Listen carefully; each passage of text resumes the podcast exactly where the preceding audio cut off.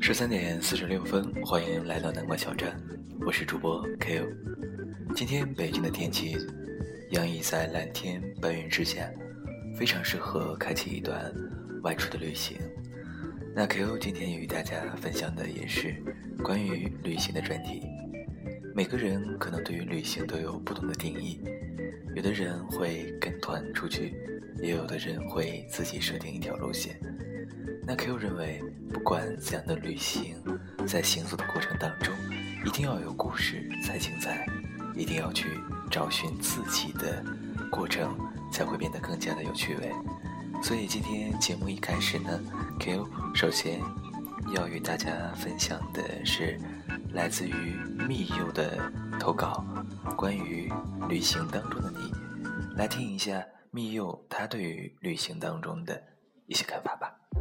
Hello，大家好，我是蜜柚，今天给大家分享一篇：旅行拯救不了平庸的生活。一位旅行摄影师给我们讲述他的旅行经历和他所认为理想的旅行方式。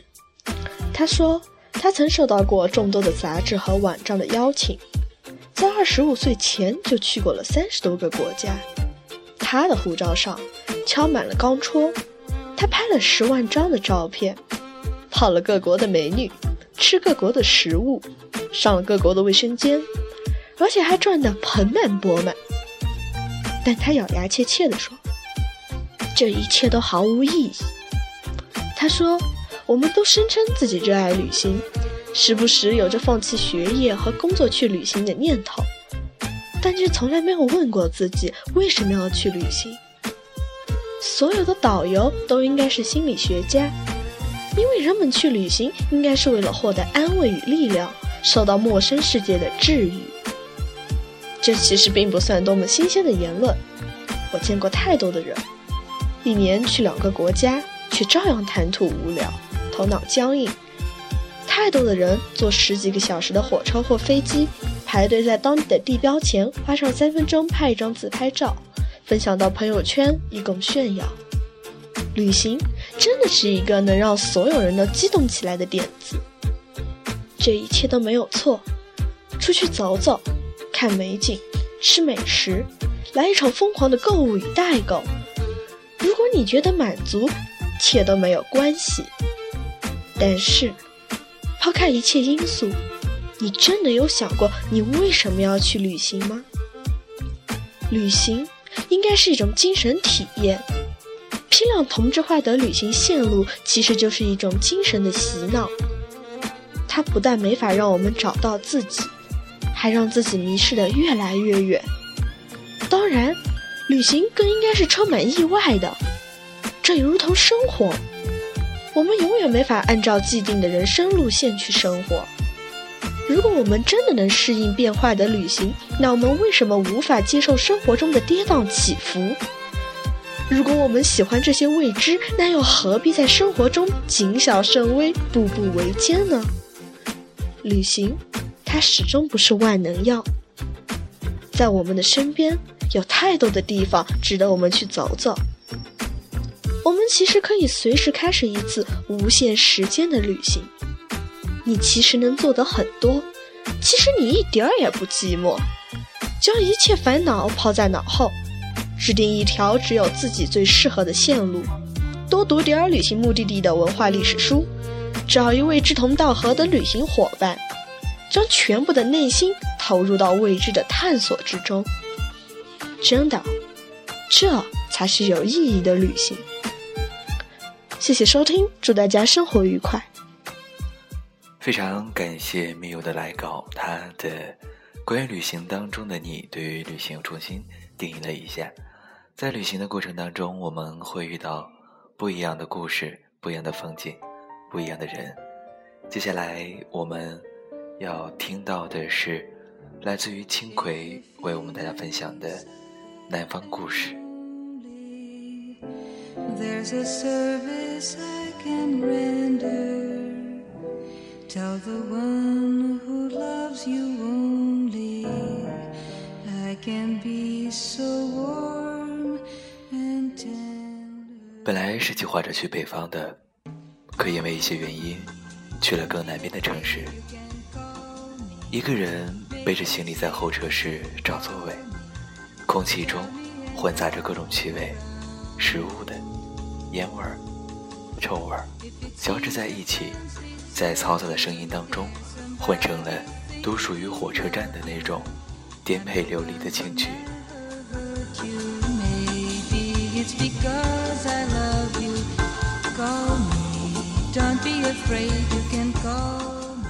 候车室大多数是拖着行李的学生，是放假回家，还是开启一段旅程，不得而知。广播里通知火车晚点一个小时，人群当中。发出一片唏嘘的声音。我发现你们湖南的姑娘都很瘦。对话开始于坐在旁边的大爷，很浓厚的东北腔调。话题被我巧妙的扯开了，于是我们开始聊北方的姑娘，北方的冬天，说起工作、此行的目的地等等等等。他谈起他九十三岁的母亲，身体依旧很硬朗。他说混血双胞胎的孙子。便给我看照片上笑容灿烂的孩子，说当爷爷的日子很很长，但是六十多岁了还能够当儿子，不管在哪里都有母亲的挂念，很幸福。说起这些，他脸上的神情也变得飞扬起来。一个乐呵的老头子，让等待的时间不那么漫长。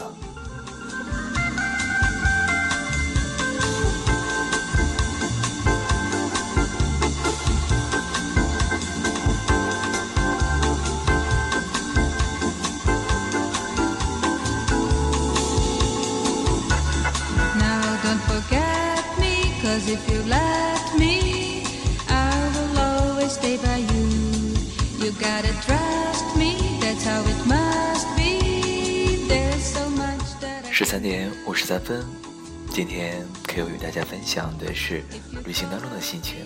文章来自于青葵为我们所提供的南方故事。啊，今天的音乐还是非常有快节奏的。当然，旅行当中我们也是需要非常快乐的心情。当然，呃，Q 还是比较喜欢慢一点的音乐，所以。穿插一点点的孤独的声音吧。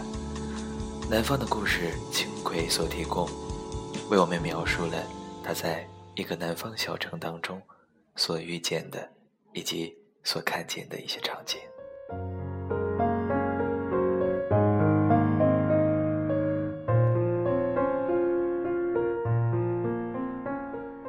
南边的这座小城市被燥热的空气包裹着，使整个人。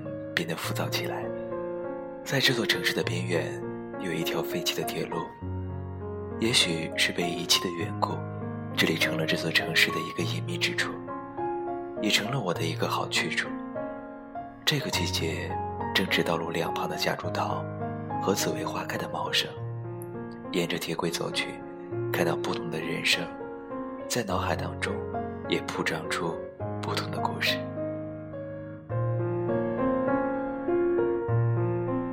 有的时候可以看到几个十几岁的少年坐在铁轨上抽烟，头发用发胶固定成竖起来的模样，把自己装扮成桀骜不驯的样子，是受到某部电影的蛊惑，还是青春期在作祟？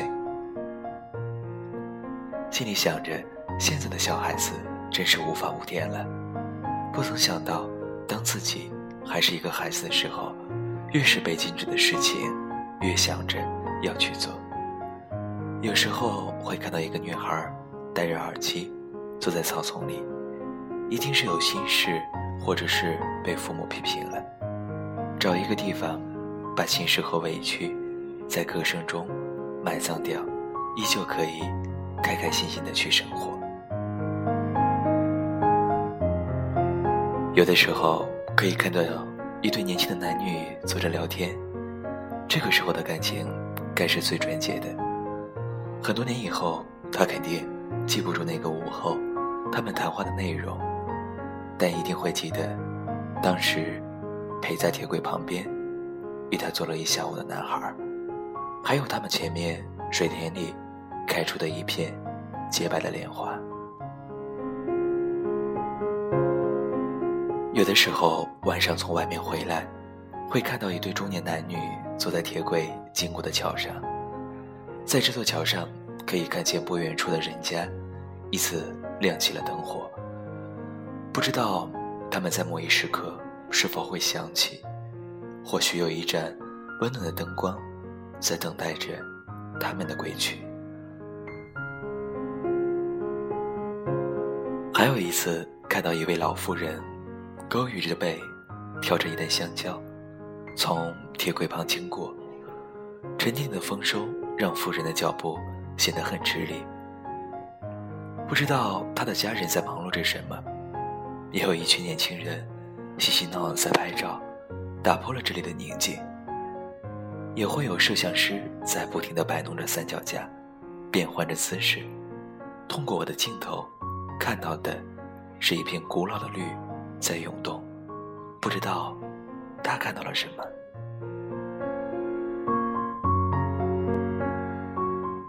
再往前走，可以看到一个墓园，隔着围墙，远远望去，一块块墓碑伫立着，像在诉说一段无声的故事。守墓的是一个光头男子，看到我的时候，恶狠狠地瞪了我两眼，吓得我赶紧往回走，心里有一丝郁气。幸好，不是一位穿着黑色大衣、满脸皱纹的驼背老人。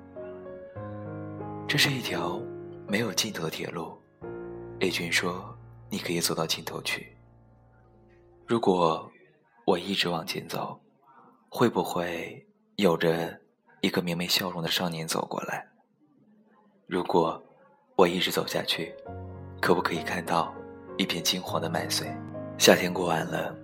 可没能给这个秋天留下过多的回忆。或许下一个夏天，我能在那遥远的北方遇到一个老人，停下来，坐着，听他讲一个离奇的故事。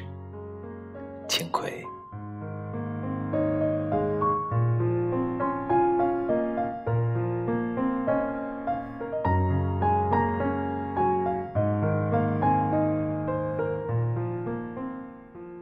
十四点零一分，感谢轻轨为 Q 提供了这么精彩的文字。相信轻轨一定是一个非常热爱生活的女孩子吧。在一条铁轨的旁边，可以发现那么多生活中的美好。其实旅行也像生活一样吧，只要你有一双善于发现的眼睛，你会发现生活当中。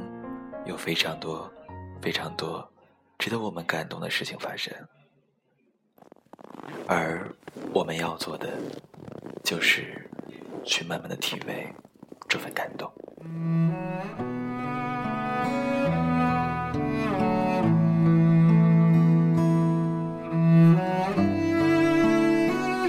这里依然是南瓜小站，我是 Q，最后一首歌曲。给抱着盒子的姑娘，来自于宋冬野，送给大家。虽然没有一句歌词，但我非常喜欢这段旋律。祝大家拥有一段愉快的周末，再见。